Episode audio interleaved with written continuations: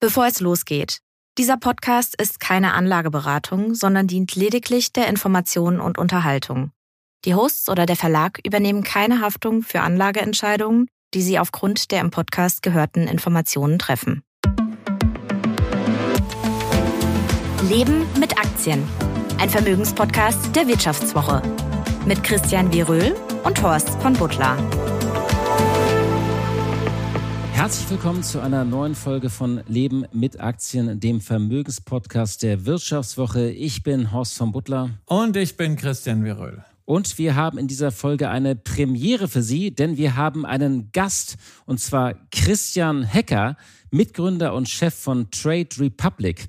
Der Berliner Neobroker ist fünf Jahre alt geworden und er sorgt wieder einmal für Aufmerksamkeit und Schlagzeilen. Mit einer neuen Kreditkarte samt Safeback-Funktion haben die Berliner einen Coup gelandet.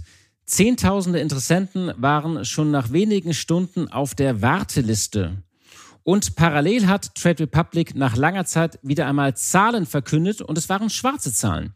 Mittlerweile haben die Berliner 4 Millionen Kunden in 17 europäischen Ländern und verwalten 35 Milliarden Euro und damit das Fünffache des Wertes aus 2021. Und deswegen dachten wir, es wäre mal ein guter Zeitpunkt, mit Christian Hecker zu sprechen, wie der deutsche Anleger denn so tickt und was er so treibt.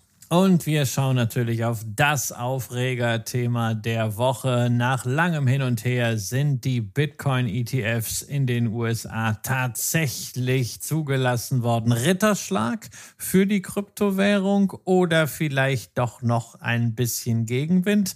Wir schauen mal drauf, auch was es für deutsche Anleger bedeutet. Und wir liefern wie versprochen Teil 2 der optischen Aktien nach. Wir haben ja über Vielmann gesprochen und heute werfen wir einen Blick auf Essilor Luxottica und Mr. Specs. Ja, fangen wir mit Trade Republic an. Der Neobroker führt eine eigene Bezahlkarte von Visa ein und das Besondere daran ist, mit jeder Zahlung bekommen Kunden einen Mini-Bonus und zwar nicht in Cash, sondern gleich in einen Sparplan ihrer Wahl gezahlt. Also konsumier dich reich. Was steckt hinter dem Angebot und was lässt sich da noch ansonsten berichten nach fünf Jahren, die Trade Republic mittlerweile am Markt ist? Horst, du hast mit Christian Gesprochen.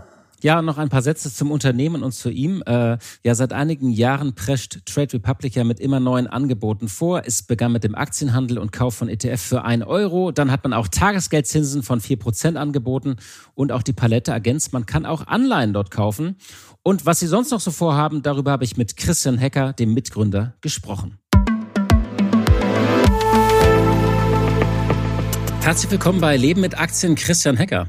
Hallo. Du bist der erste Gast hier bei äh, Leben mit Aktien, also es ist eine Premiere. Danke, dass du dir Zeit nimmst. Vielen, vielen Dank. Es ist äh, eine große Ehre, dann der erste Gast sein zu dürfen. Danke ja, bin mal gespannt, was wir heute rausholen. Ihr habt ja wirklich äh, vergangene Woche ein, mit eurer Kreditkarte da einen Kuh gelandet, muss man ja wirklich sagen. Habt ihr mit der Reaktion gerechnet oder wart ihr auch ein bisschen überwältigt von dem Ansturm? Ähm, nein, ich glaube, am Ende des Tages ist es natürlich immer eine kleine Blackbox und man ist natürlich auch positiv aufgeregt, wie dann die Leute es wahrnehmen. Und ähm, es war ja eben nicht nur der Launch von der neuen Karte, sondern eben auch unser fünfter Geburtstag. Und genau. ähm, es erinnert einen dann schon echt so ein bisschen an das erste Mal, wo man Trade Republic äh, gelauncht hat. Auch damals haben wir im Dezember ähm, 2018 die Lizenz bekommen als Wertpapierhandelsbank und dann sind eben gestartet. Und ähm, damals waren wir auch schon wirklich fürchterlich nervös. Und das gleiche war jetzt auch, weil wir auch wieder im Dezember die Vollbanklizenz erhalten haben und dann jetzt auch wieder rausgegangen sind. Und wir freuen uns natürlich jetzt. Also ähm, ich glaube, wir waren jetzt kurzzeitig unter den Top 10 Apps in Deutschland, äh, was die Downloads angeht. Also quasi vor uns nur noch irgendwie Instagram und und und und, und ähm, andere große Apps. Von daher das ist natürlich schon ähm, ein tolles Zeichen, dass den Leuten gefällt.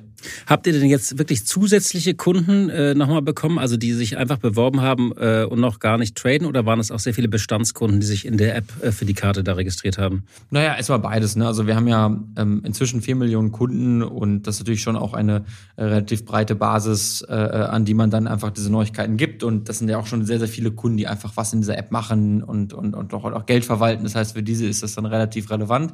Aber ja, genau, wie man an eben den Neu-Download sehen kann, hat es auch wirklich eine neue ähm, Anlegerschaft oder, oder, oder Audience irgendwie erreicht. Und ähm, ja, freuen wir uns natürlich drüber, aber werden das Ganze jetzt auch einfach langsam und behutsam ausrollen. Es ist ja wirklich ein, ein langfristiges Produkt, was gut funktioniert. Ja.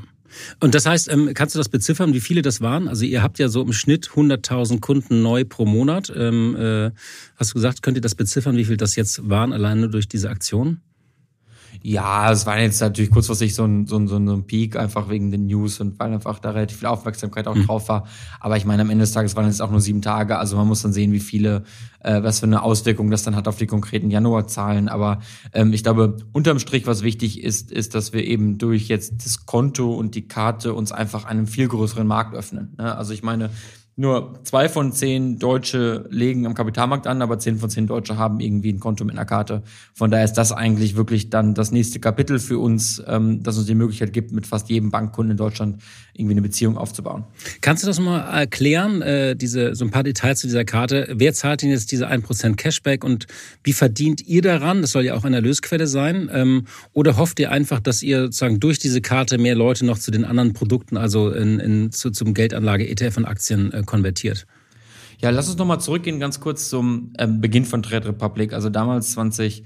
Damals sagst du schon, das ist so lustig, wie so, wie so ein Maschinenbauer in den 50er Jahren. Nein, Quatsch. ähm, ja, also es ist ja das ähm, äh, fünfte Jahr Trade Republic, aber davor haben wir, es gab schon vier Jahre Aufbauphase, das ist schon fast das ähm, zehnte Jahr jetzt, ja, wo wir es machen, also von daher fühlt sich schon alles ein bisschen alt an. Nein, Spaß beiseite. Also ähm, wir sind angefangen 2019 und damals war eigentlich die breite Meinung in der Öffentlichkeit, auch ehrlicherweise in den Medien, naja, das ist nett, dass man so einen Broker hat, aber A, provisionsfreier Handel funktioniert nicht, damit verlieren die Geld, das ist ein Marketing-Gag, den irgendwelche blöden Investoren bezahlen. Und B, ähm, in Deutschland haben schon viele versucht, ähm, das Anlegen zu einem Volkssport zu machen und das klappt nicht und eigentlich haben die Leute gar keine Lust, Geld anzulegen. Ähm, heute, fünf Jahre später, kann man ähm, sagen, beides war so nicht richtig. Also ähm, wir haben es geschafft, eben mit vier Millionen Kunden eine ganz neue Generation ähm, an den Markt zu bringen. Also der typische Trade Republic Kunde ist Erstanleger und äh, hat vorher noch keine Aktien besessen, ist relativ jung. Ähm, und darüber hinaus haben wir ja auch gesagt, dass für das Jahr 2023 wir profitabel waren. Das heißt, man kann sagen, dass das Geschäft mit provisionsfreiem Aktienhandel funktioniert. Um jetzt auf deine Frage zu antworten, ähm, lernt man da, glaube ich, sehr viel raus, was wir jetzt auch bei der Karte anwenden. Wir fokussieren uns am Ende des Tages auf das Anlagegeschäft, also quasi mit dem Investieren von Geld, ob jetzt in Einzelaktien oder via dem ETF-Sparplan, verdienen wir Geld. Die Marge darauf ist relativ hoch, weil wir einfach eben die gesamte Infrastruktur selber gebaut haben und auch eine eigene Lizenz haben. Das heißt, wir geben an keinen Dritten etwas ab. Das ist ein ähm, kleines Geschäft, aber in der Anzahl natürlich dann sehr groß, nicht? Also wenn man dann viele Kunden hat, die viele Assets verwalten, dann entsteht da schon ein nachhaltiges Geschäft, was dann eben auch profitabel sein kann. Ähm, mit dem im Rücken, sprich heute einer großen Funding-Basis von mehreren hundert Millionen Euro, einem profitablen Grundgeschäft, können wir eben jetzt in weitere Marktsegmente vorstoßen. Und das ist eben jetzt das Karte, die Karte mit dem äh, Konto. Und unterm Strich können wir jetzt die Vorteile, die wir aus dem Konto und auch aus der Karte haben, an den Kunden weitergeben. Und so finanziert sich dann am Ende des Tages auch ähm, dieser Safeback. Das muss man ganz kurz erklären. Also der Safeback heißt, dass die Kunden eben mit jeder Kartenzahlung ein Prozent zurückgehalten in ihren Sparplan. Sprich, wenn ich heute bei Starbucks für mich und meine Freunde für 30 Euro einen Kaffee kaufe, kriege ich ein Prozent dieser Zahlung zurück einen Sparplan meiner Wahl. Ähm, also die, diese 30 Cent fließen dann automatisch sozusagen in, ein, in den Sparplan oder wie in einen bestehenden genau, ich kann mir Sparplan? Den Sparplan aussuchen. Okay. Genau, ich kann mir den Sparplan aussuchen, ob einen bestehenden oder eben einen neuen erstellen, wie ich halt eben okay. möchte. Und dann wird das Geld da einfach ähm, investiert. Ähm, darüber hinaus, es ist so ein bisschen untergegangen, aber glaube ich auch ein sehr spannendes Feature, kann man einfach eben Wechselgeld aufrunden, ne? aufrunden ja. auch investieren. Okay, also beides und äh, okay, und das werden mit beiden so kleinen, äh, den berühmten Pfennigbeträgen wird man dann äh, reich. Das ist ja auch, äh, kennt man ja vom Sparen, dieses Aufrunden. Ja, vor allem glaube ich, es, es integriert doch dieses Sparen eigentlich in den Alltag. Ne? Also ähm, für viele Leute ist das ja irgendwie eine große Hürde, irgendwie auch Disziplin zu haben und immer wieder Geld zurückzulegen. Und ähm, viele Leute fragen sich dann auch, wie soll ich damit anfangen? Und ähm, eine Karte hast fast jeder und das ähm, äh, Bezahlen mit einer Karte muss fast jeder im Alltag tun. Und damit dann einfach automatisch anzufangen zu sparen, ist dann schon eine viel niedrigere Eintrittsbarriere, als man vielleicht bei anderen Angeboten heute hat. Du hast gerade die fünf Jahre erwähnt. Fünf Jahre, vier Millionen Kunden in 17 Märkten, davon zweieinhalb Millionen in Deutschland und ihr verwaltet 35 Milliarden äh, Euro. Sind das die Zahlen, äh, die du dir mal auch ungefähr vorgenommen hattest? Also bist du damit zufrieden oder hattest du mal von mehr geträumt oder hattest sogar die Erwartungen übertroffen? Nach einer kurzen Unterbrechung geht es gleich weiter. Bleiben Sie dran. Soll ich jetzt Haus oder Wohnung kaufen? Wie sparen Erben Steuern? Bei solchen Fragen kann eine professionelle Zweitmeinung helfen. Die gibt es jetzt mit dem neuen Vivo Coach Newsletter. Er liefert jede Woche Antworten auf Fragen zu Geldanlage, Vorsorge, Steuern, Recht und Karriere. Und Sie können selbst Fragen stellen. Die Antworten geben unabhängige Expertinnen und Experten. Abonnieren Sie den kostenlosen Newsletter jetzt unter vivo.de slash newsletter slash coach. Vivo Coach. Wissen, das sich auszahlt. Nein, ich glaube, da muss man ganz äh, demütig sein. Und äh, wenn man da vor fünf Jahren steht, 2019, dann hat man die fixe Idee, dass es wohl ein paar Menschen geben kann, die Lust haben, Geld anzulegen. Ähm, aber natürlich konnte man das doch gar nicht vorhersehen. Also ich weiß noch, ähm, ist heute ein lustiger Witz, aber unsere ähm, Seed-Finanzierungsrunde haben wir seinerzeit versucht einzusammeln mit einem Geschäftsplan, der vorgesehen hat, dass wir nach fünf Jahren 80.000 Kunden haben. Mhm.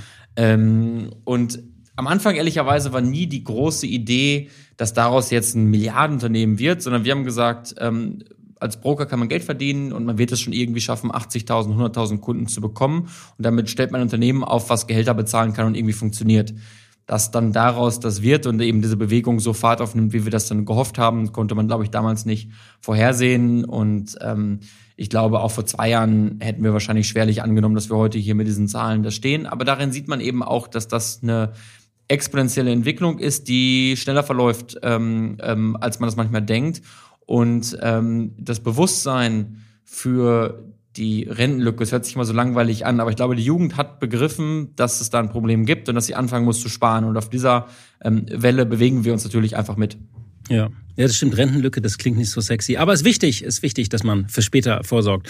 Ähm, und äh, wenn die Leute dann das eben nicht nur rumliegen lassen oder auf die gesetzliche Rente vertrauen, ist das ja auch richtig. Ja, vielleicht dazu, also ich glaube, das Wort Rente ist echt unsexy, nicht? Und wir haben mal auch eine Umfrage gemacht und wenn man das Wort so Pension oder Pension verwendet, dann konnotieren das Leute mit der Zeit, auf die man auf den Tod wartet irgendwie. Ne? Also das ist nicht mehr so wirklich spannend. Aber ähm, eigentlich geht es gar nicht mehr um Pension, es geht doch um passives Einkommen. Also quasi die Idee von finanzieller Freiheit für viele Men junge Menschen ist halt eben, dass ich passives Einkommen habe, dass ich es mir erlauben kann, mit 35, 45, 55 eine Auszeit zu nehmen, ähm, mit meiner Familie Zeit zu verbringen, zu reisen, Gitarre zu lernen, was auch immer.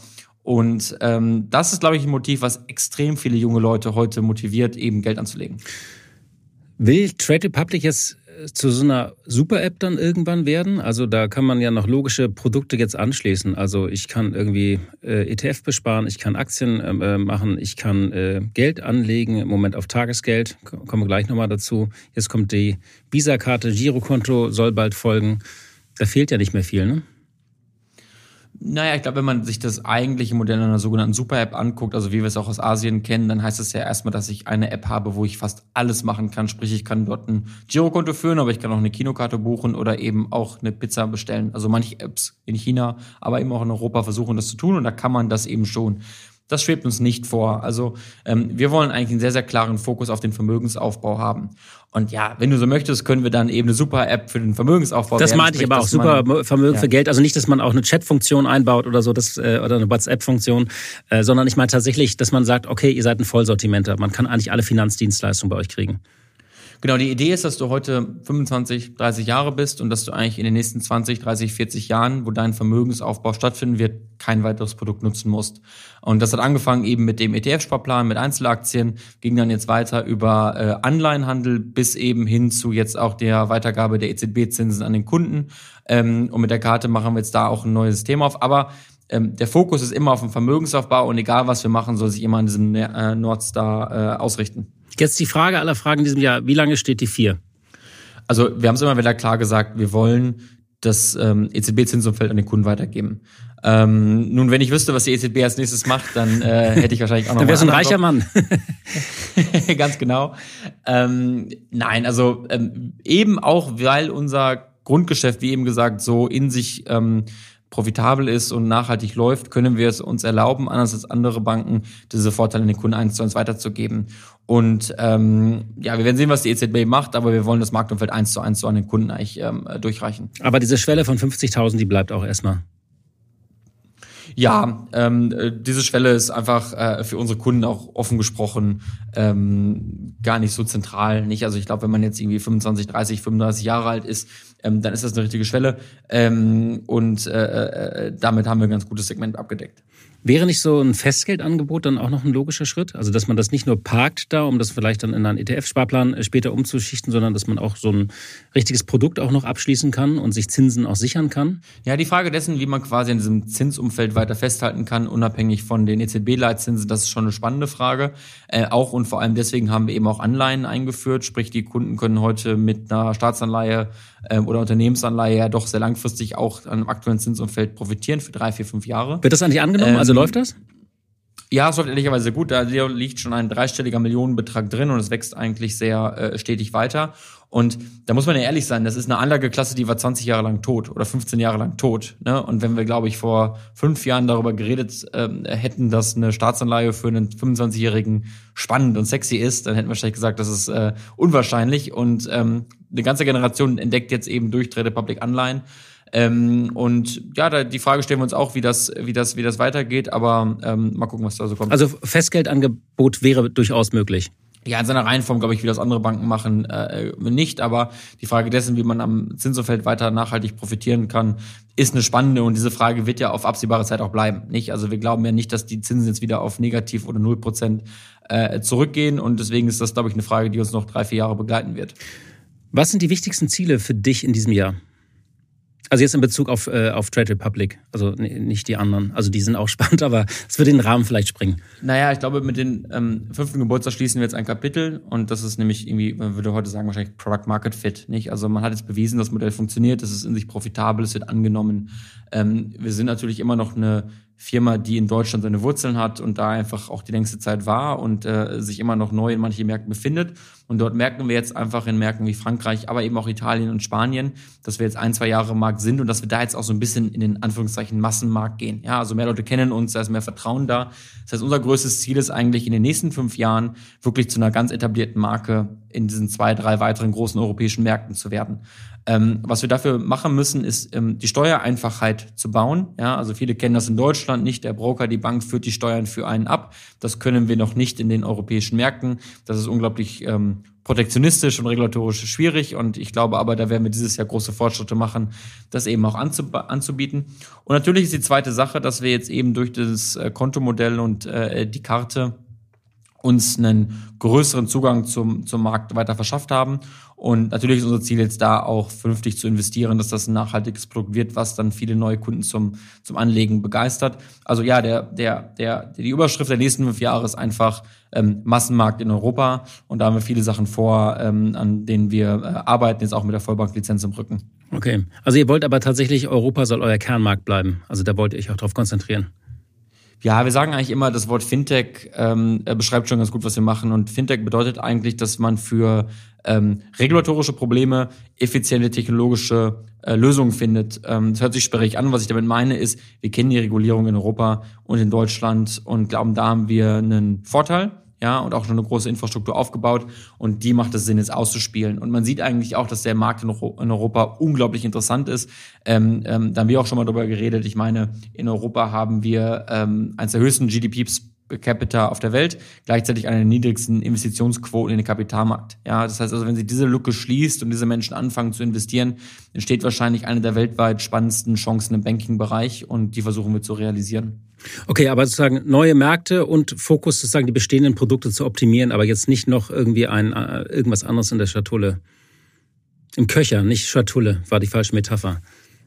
Also ich glaube, es reicht ja. Ich wollte jetzt nicht sagen, dass das wenig ist. Ich dachte nur so, vielleicht habt ihr noch irgendetwas, wo ihr sagt, daran arbeitet ihr gerade. Doch, wir begreifen uns immer noch als Startup und wenn ich hier jetzt links und rechts gucke, sitzen hier 600 sehr fleißige Leute, die lange nachts bleiben, um an neuen Ideen zu tüfteln und wir haben auch relativ viel Venture Capital Geld eingesammelt mit Ideen. Ich glaube, Trade Republic hat sich dadurch ausgezeichnet, dass wir in den letzten Jahren sehr stark auch in Infrastruktur investiert haben, in eigene Lizenzen und auf dieser Basis werden wir auch in den nächsten Jahren, Monaten, Quartalen ähm, äh, daran arbeiten, verschiedene Finanzprodukte äh, zu demokratisieren und, und, und äh, neue Sachen zu machen. Und ich glaube, da können sich unsere Kunden wirklich noch auf viele Sachen freuen. Zum Schluss jetzt nochmal die Frage zum, zum Aktienstart. Es gab ja diesen schönen Begriff, dass es so ein bisschen wobbly Start gab, also äh, oder uh, The Year Started with a Wobble, hat das Wall Street Journal geschrieben, also sehr ruckelig, ähm, sehr verhalten. Merkt ihr das eigentlich auch sozusagen in den Bewegungen im Anlegerverhalten, äh, solche ja solche Phasen, wo es dann doch mehr Unruhe gibt? Oder ist das, läuft das da, also abgesehen von den ETF-Sparplänen, dann doch alles recht ruhig weiter? Also wie, wie was könnt ihr da beobachten? Ja, ich glaube, wenn man, wenn man mich fragen würde, was eine der größten Überraschungen war auf den letzten äh, fünf Jahren, dann ist es die Tatsache dessen, dass sich unsere Kunden extrem professionell verhalten, obwohl sie eben Erstanlegerinnen sind. Sprich, diese Kunden machen Sparpläne, halten an denen fest, wenn der Markt nach oben geht, aber eben auch, wenn der Markt nach unten geht. Ähm, traden, wenn es ähm, auf Neudeutsch würde man sagen Upside Visibility gibt, sprich also ähm, weniger Unsicherheit im Markt ist und machen wirklich gar nichts, wenn es eine große Unsicherheit gibt, wie zum Beispiel rund um den Ukraine-Krieg oder den Inflationsanstieg. Äh, ähm, und ich glaube, um auf deine Frage zu antworten, im Dezember, aber eben auch im Januar sehen wir, dass so ein bisschen der Nebel verschwunden ist und dass eine etwas größere ja, Visibilität gerade herrscht, äh, wo so die Reise hingeht. Ich glaube, es gibt auch verhaltene Hoffnung, dass die Zinsen sich wieder drehen und dass wir dahin äh, eine Trendwende schaffen. Ähm, von daher kann man sagen, dass jetzt Q4, glaube ich, generell, aber eben auch Januar speziell ähm, verhältnismäßig gut sich entwickelt haben und dass die Anleger eigentlich wieder sicher Tritt gefasst haben im neuen Jahr. Ähm, aber das haben wir auch immer gemerkt, das hängt sehr viel von der Weltwirtschaftslage ab und von der globalen äh, äh, ja, Situation ab. Und ähm, deswegen ist es schwer, Prognosen zu machen, was im Februar passiert. Christian Hecker, vielen Dank für dieses Gespräch und dass du dir Zeit genommen hast. Danke. Danke für die Einladung. Das liegt im Trend. Kommen Sie oder kommen Sie nicht? Es war ja ein ziemlich absurdes Theater in den vergangenen Wochen. In der Kryptoszene saß man da wie Wladimir und Estragon in Samuel Beckett's Warten auf Godot. Aber am Ende sind die US-Bitcoin-ETFs dann doch gekommen, sprich von der Wertpapieraufsicht SEC genehmigt worden. Ja, und Christian, wie ich dich kenne, hast du schon drei Punkte dazu dir ausgedacht. Was bedeutet das Ganze denn jetzt?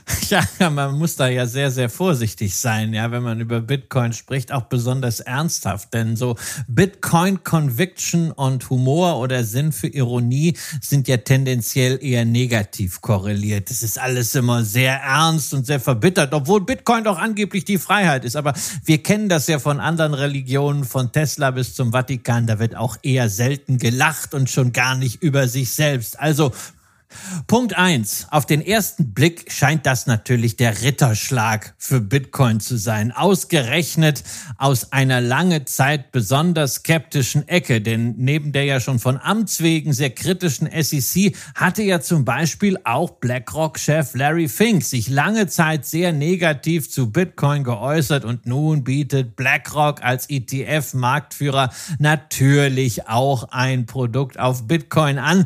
Damit wird Bitcoin Bitcoin in der Wahrnehmung an den Finanzmärkten natürlich weiter ein Stückchen Richtung digitales Gold geschoben. Und das dürfte natürlich auch neue Kundschaft anlocken. Also viele haben ja immer noch gezögert, sollen sie investieren? Sie wussten es vielleicht auch nicht.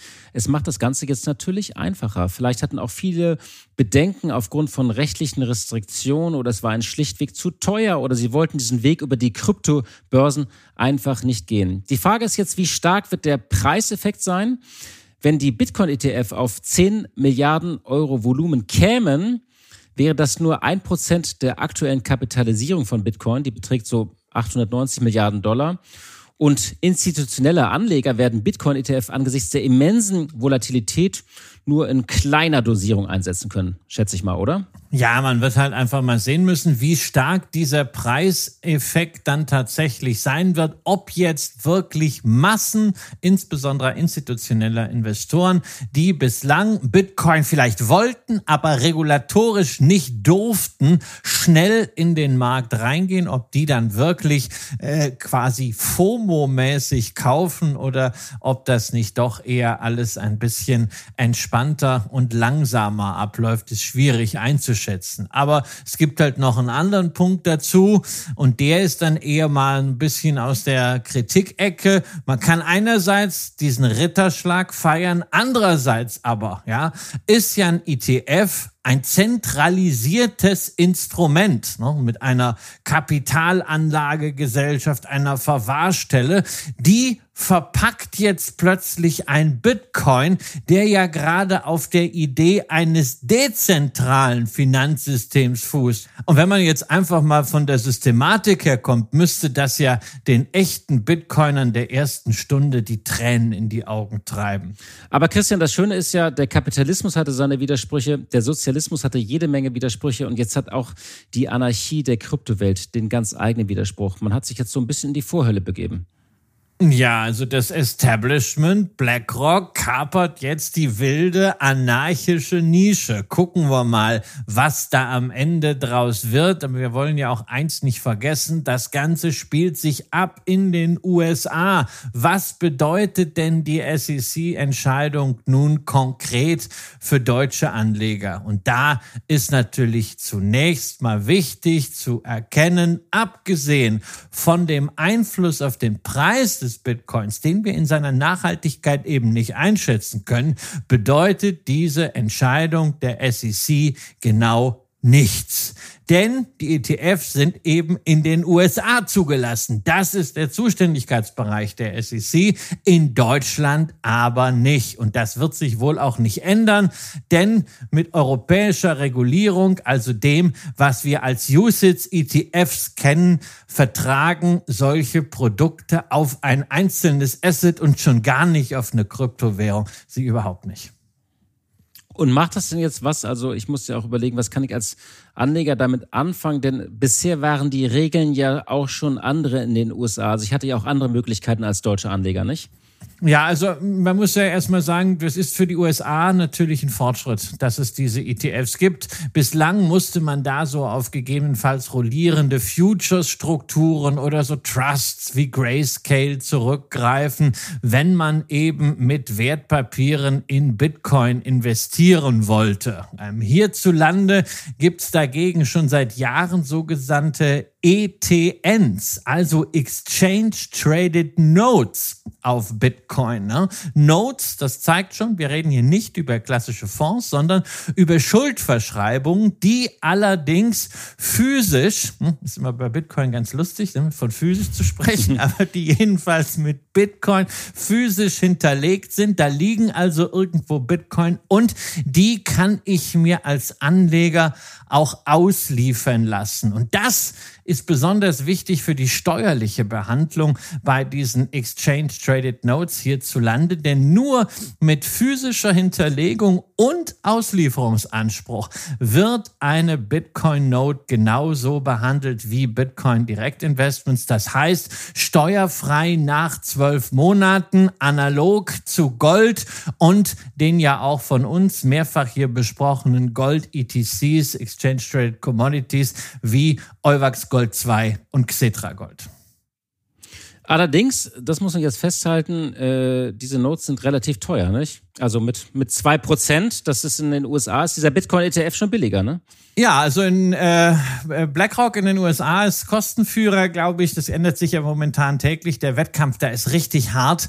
Äh, mit 0,2 Prozent der Marktführer bei diesen eben erwähnten ETNs hier in Deutschland ist die Physical Bitcoin Note der ETC Group mit einem Outstanding von 1,15 Milliarden Euro volumenstärkstes auf Xetra gelistetes Produkt. Und dort werden Gesamtkosten von zwei Prozent pro Jahr abgerechnet. Das ist also schon eine ordentliche Hausnummer. Ähm, vielleicht sehen wir ja hier bald auch mal einen Preiswettbewerb, wobei ne, die in den USA aufgebauten Verbriefungsstrukturen, die haben jetzt keine Skaleneffekte mit Blick auf Europa, weil die Produkte hier einfach anders gebaut sein müssen. Spannend wird jetzt ja nochmal, was bedeutet diese Entscheidung eigentlich für die Unternehmen, die selbst börsennotiert sind und in der Kryptowelt eine Rolle spielen? Ich denke da zum Beispiel an Coinbase. Ja, Coinbase, die meisten ETFs nutzen diese Kryptobörse, die ja schon seit langer Zeit einen sehr starken institutionellen Arm aufgebaut hat, als Gegenpartei für das sogenannte Surveillance Sharing Agreement SSA, das vom Regulator für diese ETFs gefordert wird. Das ist zunächst natürlich positiv und illustriert auch die zumindest relativ gesehen hohe Glaubwürdigkeit, die Coinbase eben nicht nur beim Endanleger, sondern auch in der Financial Community, sprich B2B genießt. Allerdings darf man nicht vergessen, ein großer Erfolg dieser Bitcoin-ETFs kann dazu führen, dass der gesamte Bitcoin-Markt eine höhere Effizienz bekommt. Und Coinbase lukriert ja immens hohe Margen in einer ganz anderen Dimension als bei Handelsplätzen etwa für Aktien, also Deutsche Börse oder Nasdaq. Und diese Margen, die resultieren nicht zuletzt aus den Ineffizienzen. Das heißt, wenn die Ineffizienzen weniger werden, kann es sein, dass Coinbase nicht mehr diese Margen realisieren kann. Insofern ist durchaus verständlich, dass die Aktie, die ja in den letzten Monaten großartig gelaufen ist per Saldo, in den letzten Wochen etwas zurückgekommen ist, als sich diese Bitcoin-ETFs konkretisiert haben und sowieso noch mehr als 50 Prozent unter ihrem Allzeithoch notiert, während Bitcoin nur 30 Prozent darunter liegt. Nach einer kurzen Unterbrechung geht es gleich weiter. Bleiben Sie dran. ChatGPT und andere Technologien verändern unsere Arbeitswelt rasant. Bei der Veranstaltung Work in Progress diskutieren wir in der Handelsblatt Media Group die Zukunft des Arbeitsmarktes, HR-Trends, KI, mentale Gesundheit und neue Leadership-Perspektiven. Sei am 13. und 14. Juni in Düsseldorf oder virtuell dabei und melde dich jetzt an unter work-progress.de. Also könnte das Ganze auch für ein bisschen Stabilität eigentlich sorgen, wenn jetzt ganz viele Millionen Menschen da immer ganz brav so reinsparen oder werden die Kapriolen weitergehen? Puh, also ich hoffe ja zunächst mal, dass die ganz vielen Millionen in Aktien sparen, denn Aktien sind Anteile an Unternehmen, die irgendetwas Produktives herstellen, damit am besten Gewinne machen, Teile davon ausschütten und den Rest reinvestieren ins Geschäft. Bei Bitcoin bleibt im besten Fall eine Assetklasse, die Richtung Gold geht, also digitale Entsprechung als Wertspeicher, ändert aber alles nichts daran, dass Bitcoin ansonsten realwirtschaftlich im Sinne von irgendwas produzieren äh, zu gar nichts Nütze ist. Und insofern, also ich bleibe bei den Aktien. Ich habe eine kleine äh, Bitcoin-Position, als Diversifikation, weil ich es mal angucken will, wie das so läuft mit Skin in the Game.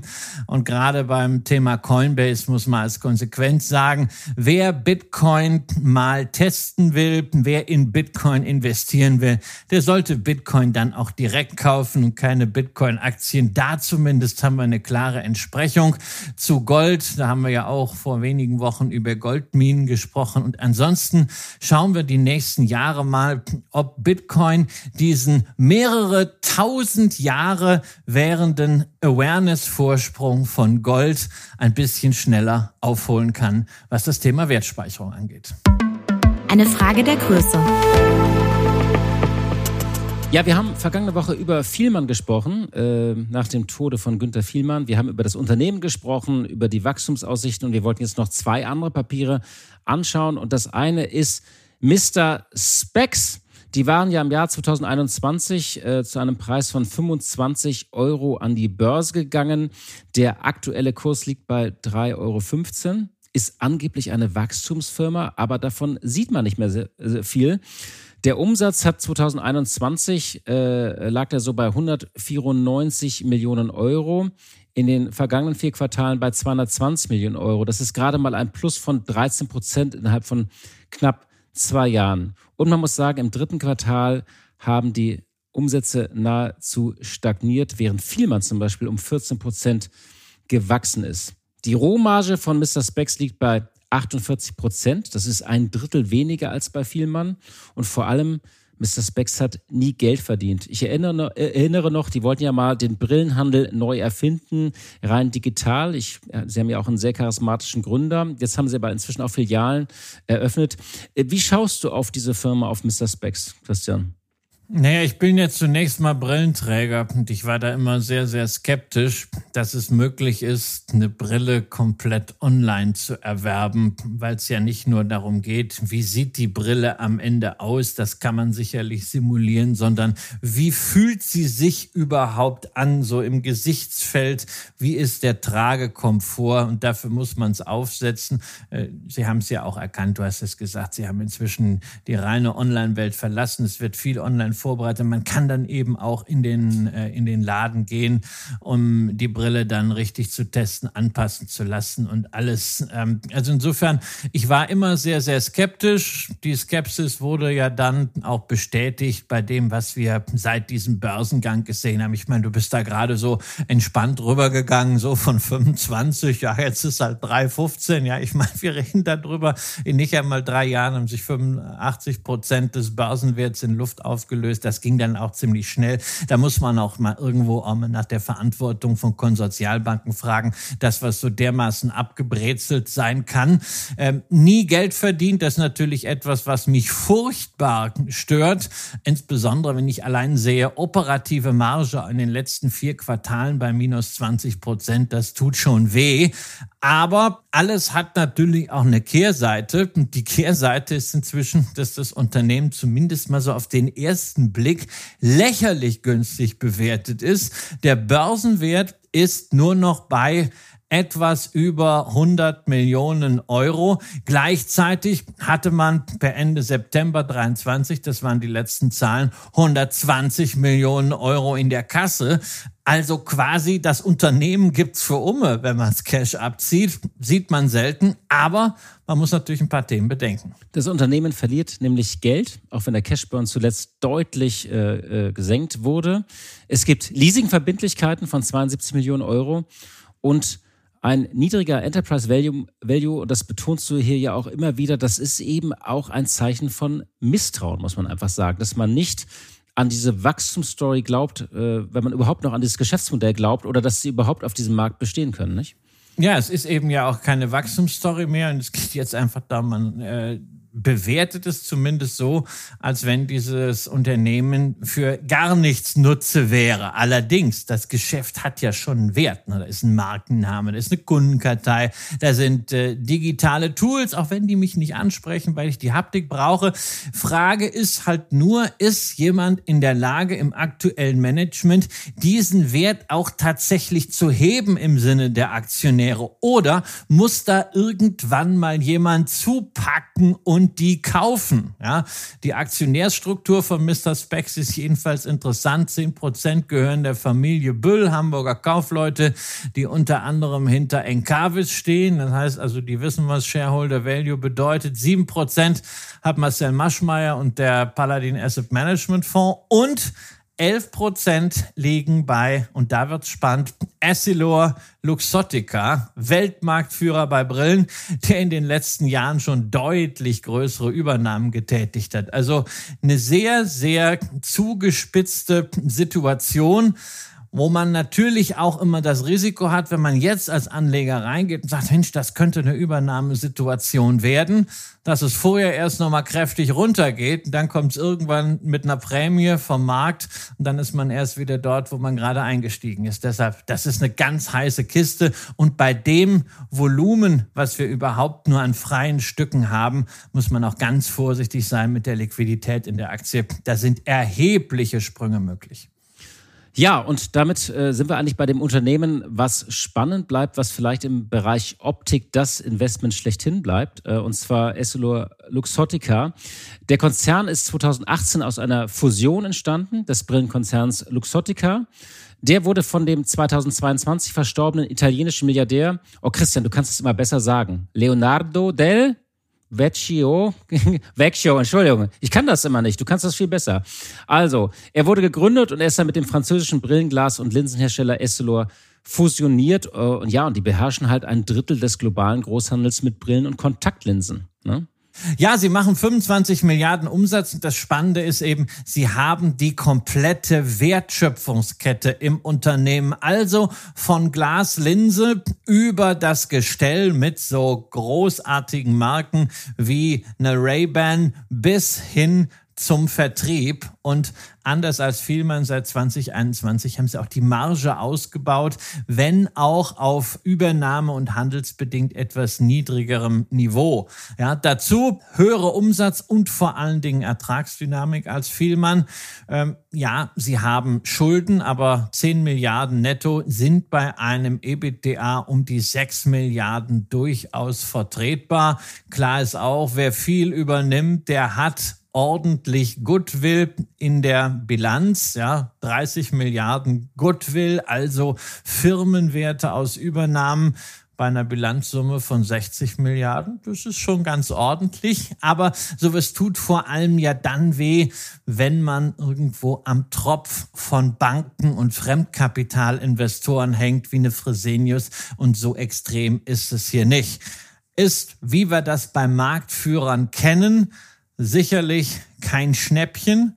24 Mal Free Cash Flow muss man momentan dafür zahlen, aber kann in diese Bewertung relativ einfach wachsen, beziehungsweise man kann sich das ja auch mal auf die Watchlist legen, wenn der Kurs, der aktuell bei um die 180 ist, einfach mal zurückfällt in das alte Band zwischen 140 und 160 und man Interesse hat an einer Aktie, die eigentlich zwei Sektoren miteinander verbindet. Einerseits den eher defensiven Healthcare-Sektor, da sind wir so bei Glas und Linse, also das, was man wirklich braucht, und dann den eher zyklischen Konsumgütersektor, wo es also um die Frage geht, kaufe ich mir jetzt wirklich ein Gestell mit einem Luxuslabel dran oder tut es auch etwas, was vielleicht genauso schick aussieht, wo aber eben kein großes Label drauf packt. Und bei einer Optikaktie bekommt der Begriff Watchlist ja auch eine ganz andere Bedeutung. Ja, liebe Hörerinnen und liebe Hörer, das war's für diese Woche. Äh, bisschen Optik und Weltwirtschaft und ein bisschen Trade Republic und Aktienhandel. Also ein buntes Programm. Vielen Dank für Ihre Zeit und für Ihre Treue und wir hören uns hoffentlich kommende Woche wieder. Machen Sie es gut. Leben mit Aktien. Ein Vermögenspodcast der Wirtschaftswoche.